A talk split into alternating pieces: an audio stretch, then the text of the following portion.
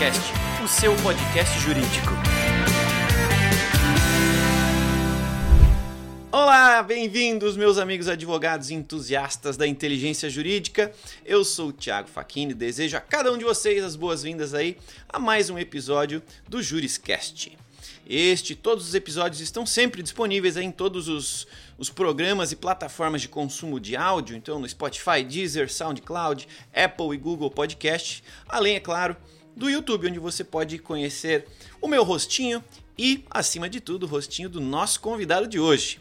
Falando nele, vou apresentá-lo. Ele é Augusto de Arruda Botelho, considerado aí um dos melhores criminalistas do Brasil, é mestrando em Direito Penal Econômico pela Fundação Getúlio Vargas, especialista em Direito Penal Econômico pela Universidade de Coimbra e em Direito Penal pela Universidade de Salamanca.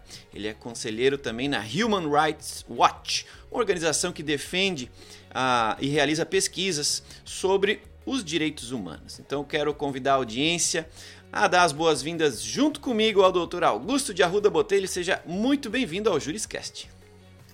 Olá, Thiago. Olá a todas e todos. Super obrigado pelo convite. É um prazer estar aqui conversando com vocês. Legal, vamos lá. Antes da gente entrar no tema, que eu nem, nem conversei, nem falei o tema para nossa audiência. Desculpa, audiência. Hoje nós vamos falar sobre o reconhecimento fotográfico e os direitos humanos, é, baseado aí por conta de um, de um, de um acontecimento recente é, é, que apareceu na mídia e tal. Mas antes, rapidamente, para que vocês conheçam um pouquinho mais sobre o porquê que é o Dr. Augusto que está aqui, eu gostaria de, de, dar um pouquinho de contexto para nossa audiência. Se você puder resumir rapidamente, doutor, quem é você? Como é que você, como é que foi a sua trajetória, né, na sua escolha aí de atuação é, jurídica, que te fez chegar até aqui e fazer o que você tem feito até hoje, defendendo as pessoas e os direitos humanos. Você consegue resumir para a gente um pouquinho? Claro, claro. Bom, eu comecei a trabalhar com direito criminal mais especificamente logo no comecinho da faculdade, no segundo ano. Ah, eu fui estagiar com o Márcio Tomás Bastos e trabalhei com ele até me formar. Depois o Dr. Márcio, assim que eu me formei, foi convidado a assumir a cadeira no Ministério da Justiça, no primeiro mandato do presidente Lula. Uh, e eu abri meu primeiro escritório de advocacia criminal, e lá se vão 20 anos desse, desse, de neste início de, de advocacia criminal, primeiro como estágio, depois como advogado.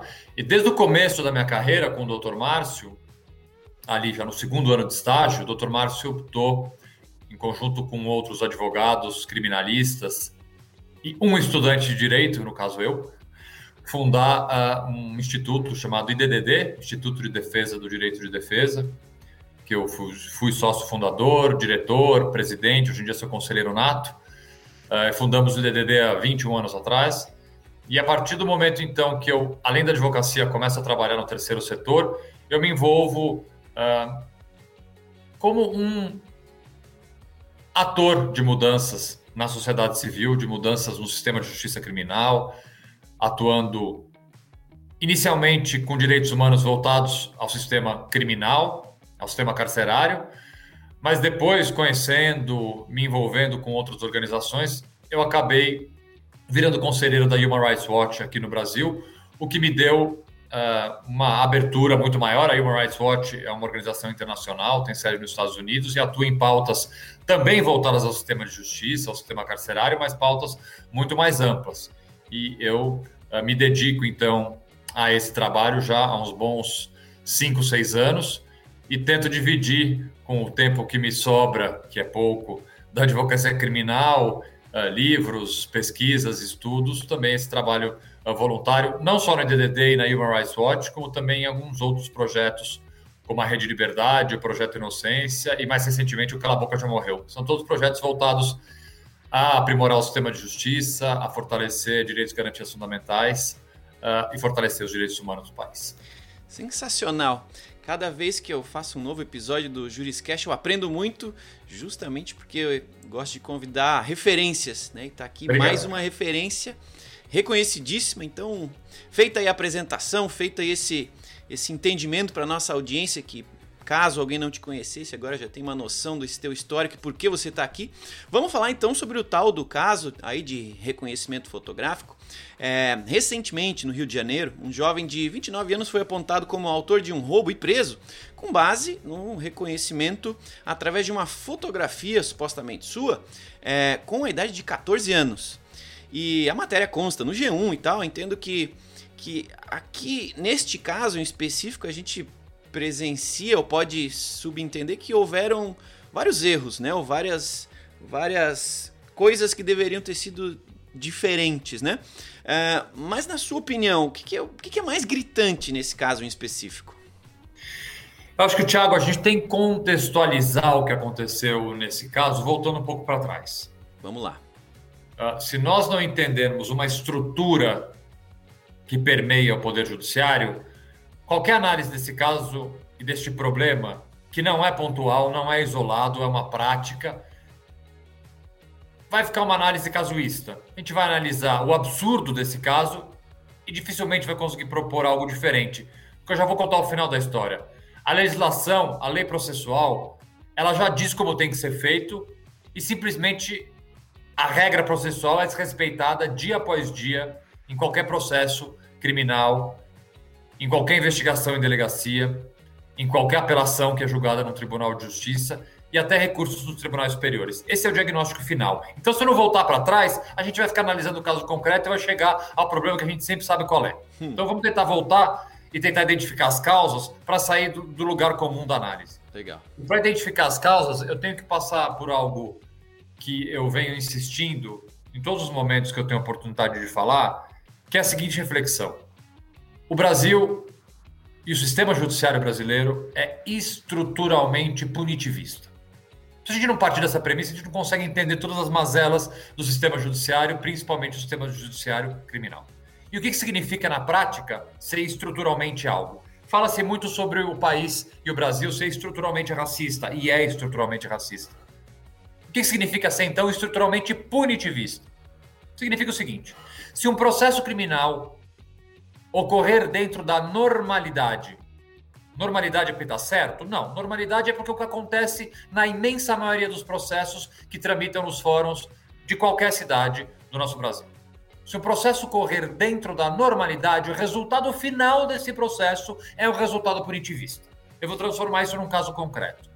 Se um réu primário é preso por roubo hoje preso em flagrante por roubo hoje, ele vai passar por uma audiência de custódia e nessa audiência de custódia a prisão em flagrante dele vai ser convertida numa prisão preventiva.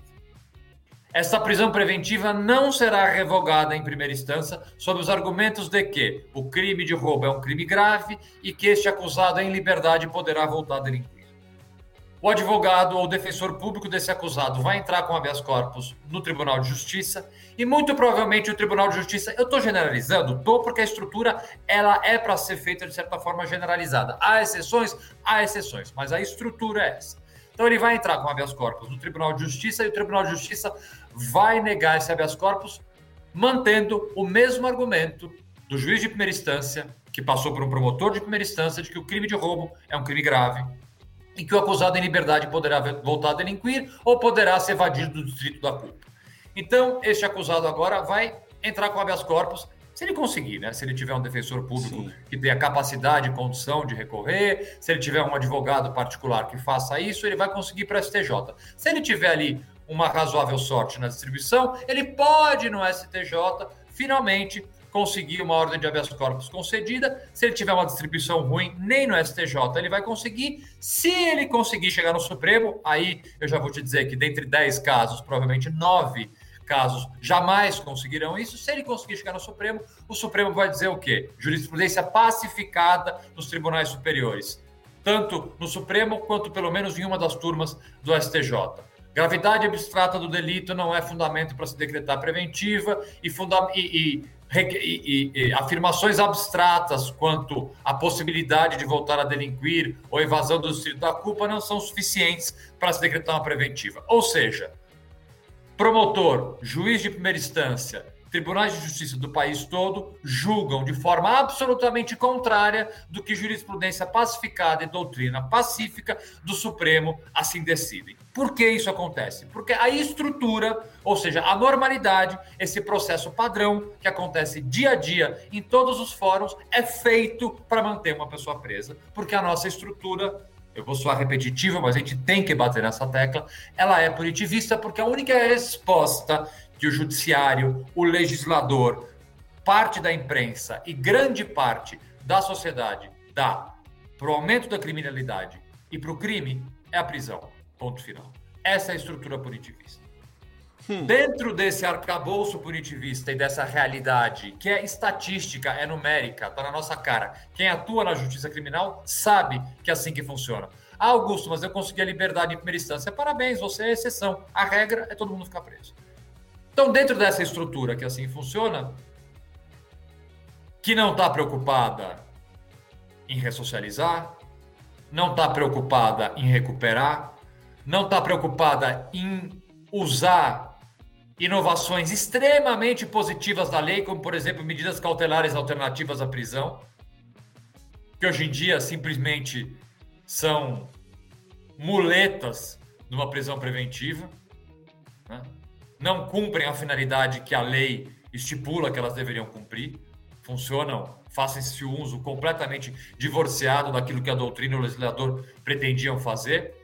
Mas, enfim, uh, Dentro, então, desse sistema punitivista, que só pensa no encarceramento e da punição, qualquer meio de prova, qualquer singela possibilidade de algo que viole esse establishment punitivista é colocado de lado. E o reconhecimento da forma como o Código de Processo Penal impõe que ele seja feito, é um reconhecimento que eu não vou dizer que ele é difícil de fazer, mas em contrapartida ao reconhecimento ilegal que é diariamente feito nas ruas, em delegacias de polícia e em fóruns, opta-se pela ilegalidade. Então, como é que é feito um reconhecimento no dia a dia? Com um aparelho de telefone celular, a bem da verdade. Reconhecimento hoje em dia é feito através de uma foto de perfil de rede social. Uma pessoa é vítima de um roubo, um policial militar que atende a ocorrência, ou ele pega um álbum de fotografias que está num grupo de WhatsApp do batalhão da PM, ou ele entra em páginas de Facebook e vai te mostrar e falar: é esse daqui? Aí a vítima, amedrontada, que acabou de ter um revólver apontado para sua cabeça, reconhece quem ela acha que é mais ou menos parecido. E a vítima não está fazendo isso de má fé. A psicologia especializada, forense, chama isso de falsa memória. Ela não está fazendo isso de má fé. E essa falsa memória, esse reconhecimento errado que é feito no primeiro momento da abordagem, ele é repetido muitas vezes na delegacia, que também não observa o rito legal, que é o quê? Colocar pessoas, se possível. Primeira, qual é a primeira regra básica do reconhecimento, colocar outras pessoas junto da pessoa que vai ser reconhecida. É obrigação expressa. Você não pode direcionar uh, o reconhecimento né, para uma opção apenas. É obrigação né? expressa no texto da lei. Você precisa reconhecer uma pessoa com outras pessoas do lado. Você não pega simplesmente uma pessoa, amostra o celular para ela e fala, foi esse. Não é. A lei fala que não pode fazer isso. Mas é assim que o dia a dia dos fóruns, dia a dia das delegacias, são feitos reconhecimentos. Então, por isso que eu preciso explicar essa estrutura. Porque esse descuido com a prova de defesa, esse descuido com a inocência, está dentro de um sistema que só está interessado em prender. Então, enquanto nós não resolvemos a causa, a gente pode ficar aqui semanas debatendo semanas denunciando os inúmeros. Esse caso do Rio de Janeiro é um caso entre centenas de casos. Que diariamente, eu não diria centenas diariamente, mas muito diariamente, de pessoas inocentes que são colocadas atrás das grades por reconhecimentos feitos completamente ao largo do texto legal e que infelizmente, acabam entrando para as estatísticas do nosso sistema penitenciário e do nosso sistema de justiça. Legal. Considerando a sua experiência né, no, no Human Rights Watch e, e, o que a gente acabou de falar aqui, que essa, esse problema é endêmico, né, o sistema foi criado ou está moldado de uma maneira que induz ao erro, induz ao problema, é, juntando a sua experiência, seu conhecimento e este entendimento do nosso sistema atual, eu lhe faço duas perguntas. A primeira, no, no, falando de, de causa né, do problema, de quem seria a responsabilidade de corrigir esse sistema que está é, que foi que a engenharia dele está está incorreta e pensando nisso, nessa responsabilidade, nas ações que podem ou não estar acontecendo em linha com essa, essa melhoria desse formato, desse sistema, se você vê no Brasil algum tipo de avanço num futuro próximo, ou a gente ainda vai continuar discutindo isso daqui a um ano, mesmo o problema vai continuar é, acontecendo e se perpetuando ao longo do tempo. Como é que você vê essa situação? Primeiro, deixa eu contextualizar com outras partes do mundo para ver que o problema não é só nosso. Legal. E não é nem através da Human Rights Watch, é através de uma outra iniciativa que eu sou conselheiro aqui no Brasil, que é o Projeto Inocência, que é a filial brasileira do Innocence Project, que muitos de vocês já devem ter acompanhado em algum filme americano que trata de uh, uh, presos injustamente no corredor da morte, e aquele grupo de advogados vai lá e tira o cara que está condenado à morte. Provavelmente esse caso é um caso do Innocence Project americano Legal. e que nós trouxemos para o Brasil, e aqui chama Projeto Inocência. Inclusive tem um quadro no, no Fantástico chamado Projeto Inocência, são casos é, do, nosso, do nosso grupo, da nossa organização. O Innocence Project nos Estados Unidos tem uma estatística que é assustadora. Nos Estados Unidos, quando uma pessoa está presa e sem mais um recurso, a revisão criminal, vamos chamar assim, no sistema americano, é chamada exoneração. Tá? O número de exonerações nos Estados Unidos, em que a causa, o motivo pelo qual a condenação dessa pessoa foi revisto, ela é falha no reconhecimento, em alguns crimes supera a casa dos 80%. Nossa. Entenda o seguinte: 80% dos presos americanos colocados em liberdade depois de sentenças transitadas em julgadas, essa liberdade se deu em razão de falhas no reconhecimento. Então, isso não é. Também a gente fica aqui achando que o Brasil também é, é o fim do mundo de problemas. Não, os americanos, muitas vezes, é curioso, né? A gente, em vez de imitar as coisas boas dos Estados Unidos, que tem coisas boas, a gente muitas vezes tenta imitar coisa ruim. Em matéria processual penal, vira e mexe, tem um ou outro que tenta trazer as coisas ruins dos Estados Unidos, como, por exemplo, essas formas fast food, que eu chamo, até escrevi um artigo dizendo isso, essa forma fast food de se resolver processos, né? Você já agora em audiência de custódia querem fazer acordo de não persecução, tudo numa audiência só, em cinco minutos. O sujeito encontra o defensor público, já confessa, recebe a pena, paga a cesta básica, faz tudo num momento só, né? Direito de defesa é coisa para inglês ver, melhor para americano ver, né?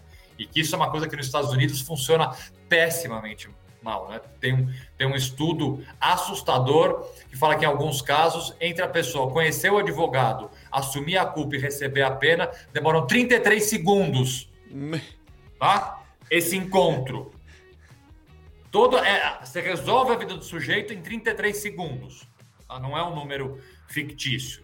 Então tem uma expressão que é plead them, greet them and guilt them. Você encontra o seu cliente, cumprimenta ele e fala que ele é culpado. 33 segundos esse, essa pseudo-defesa tem, tem muito legislador e até alguns membros aí, atores do Poder Judiciário, que, querendo trazer essa maravilha para cá, para audiência de custódia. Já encontra o preso, já faz tudo ali. Em cinco minutos resolve a vida do sujeito, você precisa desafogar a pauta, né? O negócio é desafogar a pauta de todo mundo. Não é assim que se faz justiça. Mas vamos lá. Vamos voltar. Então, a questão, até me perdi na pergunta, também tá fiquei tão animado. A questão da, da human rights, da, dos, perdão, do, Sim, se você... números. O que, que você eu ia ali, eu lhe perguntei se, se você vê algum tipo de, ah, de esperança futura e de quem que é essa não. responsabilidade aqui. Não, já sei, é que a minha resposta é tão pessimista que eu quis esquecer dessa pergunta. Não... Vamos lá.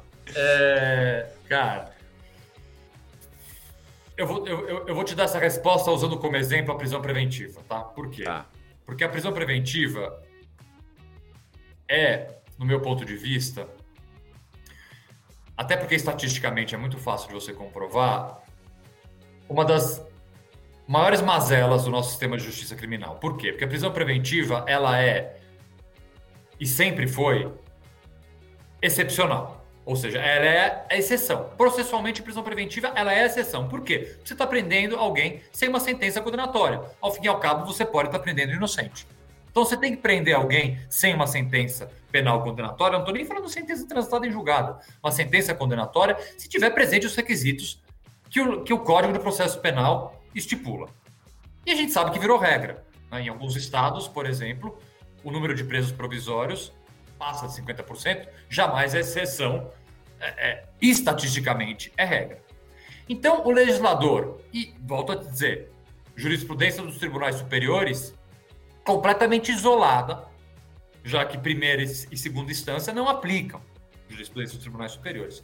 Então, o que, que o legislador, percebendo esse problema, vendo que o número de presos, não só provisórios, como o número absoluto de presos, não para de aumentar, Éramos a quarta maior população carcerária do mundo, hoje em dia somos a terceira, e daqui a pouco vamos virar a segunda maior população carcerária do mundo. O legislador pegou e falou o seguinte: vamos mudar a lei.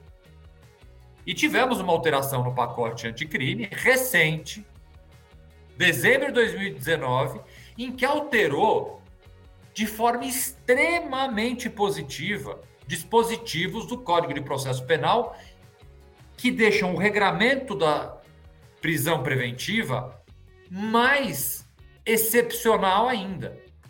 A legislação ela foi feita de forma tão inteligente que o legislador fez o seguinte: ele pegou aonde é que a jurisprudência não acompanhava a doutrina e não acompanhava o entendimento dos tribunais superiores e jogou para o texto da lei. Então ela fala absurdos, absurdos mesmo, porque a lei é tão redundante e você fica pensando, como é que a lei como é que um código de processo precisa dizer que uma decisão tem que ser fundamentada?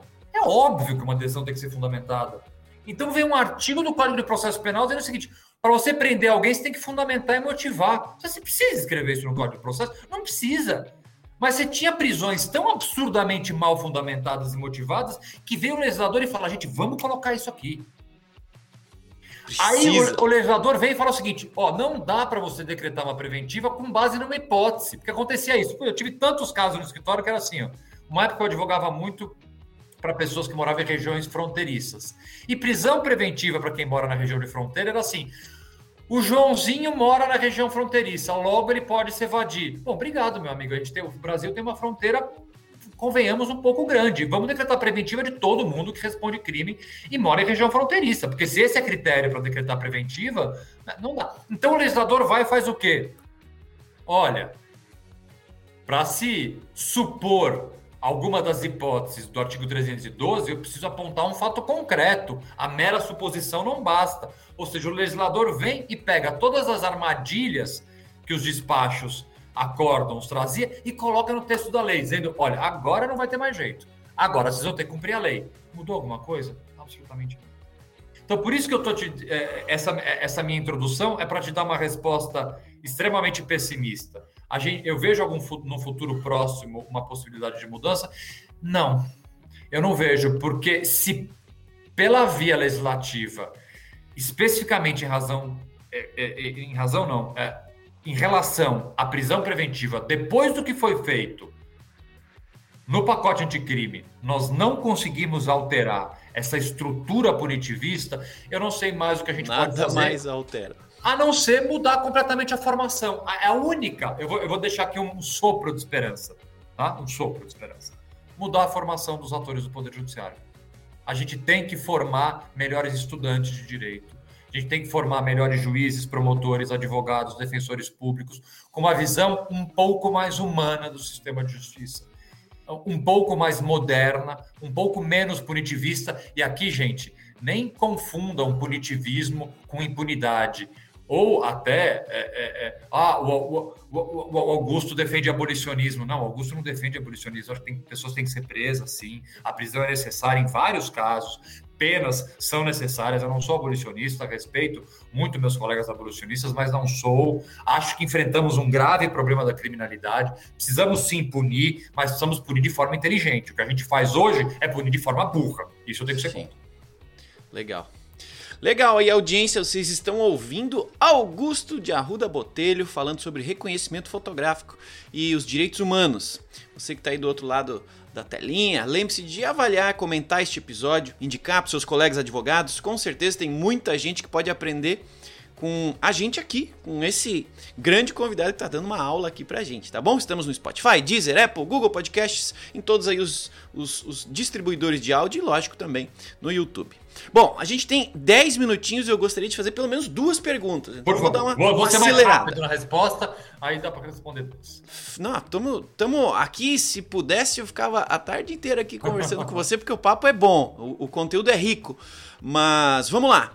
É, considerando esse processo deste caso específico que foi feito, como você falou, é, é, é, foi induzido ao erro uma fotografia, em, segundo né, essa, essa, essa, esse caso que apareceu no G1, foi uma fotografia de quando o rapaz tinha 14 anos, é, que logicamente sabe-se lá como que essa fotografia foi parar lá e a gente vive em época de LGPD, bombando, né? A gente está falando sobre dado pessoal, sobre a, a, a obtenção de autorização para possuir esse dado, para usar esse dado e tudo mais.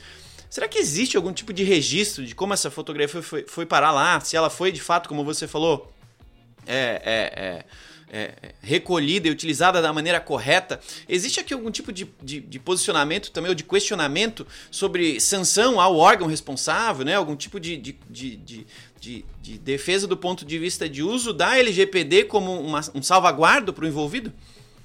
Olha, é... Brasil, um país de proporções continentais, você vai ter desde álbuns de fotografia 3 por 4 em delegacias, e eu há bons quase 10 anos atrás, eu participei, junto do CNJ, de um programa de, eu não vou dizer vistoria, mas de inspeção em presídios e delegacias do Brasil inteiro. Eu Viajei vários estados e, assim, as coisas que eu vi, é, até Deus duvida. Então, eu vou te dizer que você vai ter álbum de fotografia que simplesmente é o xerox do RG, da fotografia que a pessoa tirou do RG. Provavelmente deve ter sido isso que aconteceu com esse rapaz uh, do Rio de Janeiro de 14 anos. Provavelmente era a foto uh, que os registros oficiais tinham quando ele tirou o primeiro documento, coisa que o vale. Ah, e você vai ter até, é, aqui em São Paulo, por exemplo, isso é comum, grupos de WhatsApp, de batalhões de delegacia com fotos, pessoas que entram em redes sociais. Então, a informalidade da obtenção e da busca dessas primeiras imagens ela é a praxe. O que também, vamos aqui pensar do ponto de vista da urgência e do momento de uma investigação. Eu não estou aqui criticando a possibilidade do avanço tecnológico ser utilizado em prol de uma investigação, de uma urgência naquele momento. Se o que o policial tem na hora ali é uma foto de WhatsApp, é o perfil de uma rede social e ele quer usar aquela foto para que a vítima naquele momento reconheça, ótimo. Não é que ele é proibido de fazer isso. A gente tem que também pensar que muitas vezes o calor do momento e a urgência faz com que essas ferramentas possam ser utilizadas. O que a gente não pode permitir é que essa, esse momento excepcional vire uma quase que uma regra processual, que a partir deste momento se desrespeite o regramento legal até audiências do fórum.